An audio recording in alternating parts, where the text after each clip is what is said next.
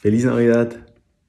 Hoy celebramos que de tal manera amó Dios al mundo, que ha enviado a su Hijo unigénito, para que todo aquel que en Él crea no se pierda, mas tenga vida eterna. Ese Hijo es Jesucristo. Y Jesucristo en su vida también dijo, yo soy el buen pastor. Hemos venido hablando del Salmo 23 y llegamos al versículo 4. Recordemos que el Salmo 23 lo escribió el rey David que antes de ser rey fue pastor de ovejas, así que él entendía muy bien cómo era eso de ser pastor y de ser oveja. Este salmo él lo escribe desde la perspectiva de una oveja. Y en el versículo 4 dice, Aun si voy por valles tenebrosos, no temeré ningún mal, porque tú estás a mi lado. En este salmo vemos características del buen pastor. Y en este salmo vemos al menos tres cosas muy interesantes para nosotros hoy. La primera es que la oveja dice, aun si voy por valles tenebrosos.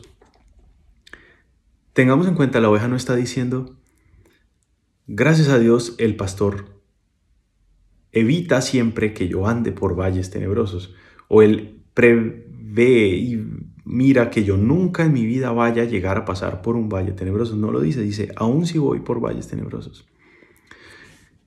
En la vida siempre vamos a pasar por un valle, por un momento oscuro, difícil, complicado. Tal vez en esta Navidad tú estás solo y estás pasando por dolor, por circunstancias difíciles. Pero este salmo nos muestra que aún en esas situaciones, el buen pastor, Jesús, tiene el control. Él nos lleva. Las ovejas pasaban regularmente por este tipo de valles. Eh, en la región, siempre cuando empezaba el verano, que hacía mucho calor, la tarea del pastor era llevar a las ovejas a sitios más altos donde no hacía tanto calor y las ovejas podían sentirse mucho mejor. Pero para subir tenían que pasar siempre por estos valles que eran oscuros, donde habían peligros y habían situaciones. Ahora, el pastor las llevaba por ahí por su propio bien, para que estuvieran bien, para que durante el verano no sufrieran de calor. Entonces, la invitación que hacemos hoy es que si estás en una situación de un valle tenebroso, pienses que el pastor tiene todo control y de esa situación puede hacer algo muy bueno por tu bien, que sea bien para ti.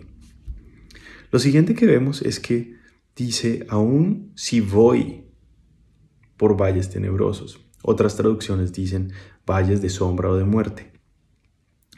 Y el énfasis acá es voy, aún si voy. Aquí no dice que la oveja se quede ahí por siempre, o que no sobreviva, o que muera en el intento, o que sea un callejón sin salida, sino dice, aún si voy, o sea, es una actividad constante que en algún momento termina, cuando ha salido al otro lado, aún si voy por estos valles, no temeré ningún mal. Las ovejas sobreviven, el pastor está ahí y las tiene en su cuidado. Y aún si es, estuviera en una situación, si nosotros estuviéramos en una situación mortal, en una situación en la que no, no vemos salida en esta vida. Para los cristianos, quienes creemos en Jesús, la muerte no es el fin, la muerte es el comienzo de una eternidad maravillosa con Jesucristo.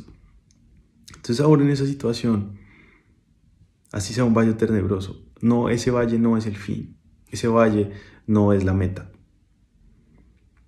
Y estando en Jesucristo, puedes estar seguro que eso no es así. Y al final dice el, tercer punto, no temeré ningún mal, porque tú estás a mi lado. He aquí algo muy interesante en este salmo, y es que en los versículos anteriores, el salmista, que que habla desde la perspectiva de una oveja, se refiere siempre al Señor en tercera persona. El Señor es mi pastor, en verdes pastos me hace destancar, descansar, me conduce, me infunde, me guía, siempre está hablando en tercera persona. Y en este momento es la primera vez que dice, porque tú estás conmigo.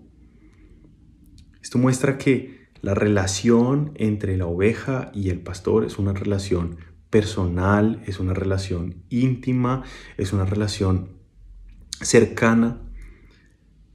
Y esto muestra la importancia de tener una relación cercana con Jesús. Él es nuestro buen pastor.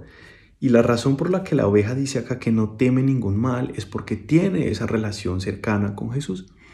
Y por eso la invitación en esta Navidad es que busques tener esa relación cercana con Jesucristo, quien vino a este mundo para morir por nuestros pecados y para salvarnos. ¿Cómo lo haces? Pues tomarte un tiempo de reflexión para orar, para hablarle, para decirle tus miedos, tu situación. Él ya las conoce, pero tú las puedes mencionar para buscar esa conexión con Él. Muy importante es que leas su palabra, que leas la Biblia, así Él te habla a ti, y trates cada día de estar con tus pensamientos en las cosas del cielo y no las de la tierra, buscándolo a Él, tratando de ah, acercarte y permitir, permitirle a Él que se acerque a ti y tener esa relación íntima con Él. Dios te bendiga y feliz Navidad.